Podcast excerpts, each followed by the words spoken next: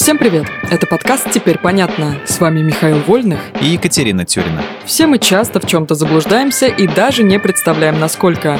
Поэтому здесь мы боремся с мифами и стереотипами. Мифы про многозадачность Цезаря и отравление Македонского. Вот уж не думал, что пресловутая многозадачность Цезаря — это миф. Но, к сожалению, это так.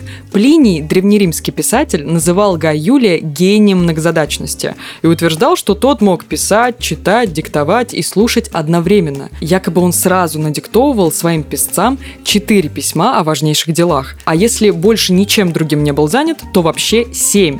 Но ты сейчас не разрушила миф, а подтвердила его. Я сказала «но».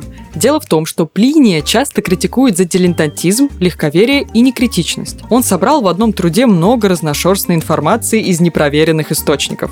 Возможно, Цезарь просто хорошо умел переключаться между задачами.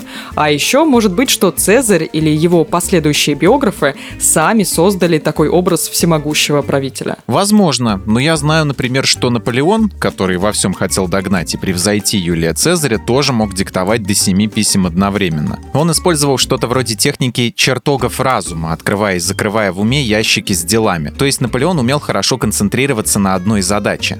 Исследования доказывают, что такой подход наиболее эффективен. Интересно. Но, возвращаясь к биографам, далеко не всегда писателям и историкам того времени можно доверять. Вот, например, римский историк Марк Юниан Юстин утверждал, что Антипатр, полководец и близкий друг Македонского, дал Александру чрезвычайно сильный яд. А это неправда?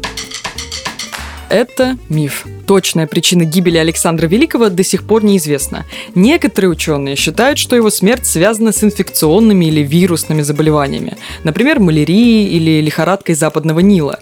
По другой версии, болезнь полководца была вызвана передозировкой белой чимерицей. Греки использовали ее для изгнания злых духов с помощью рвоты.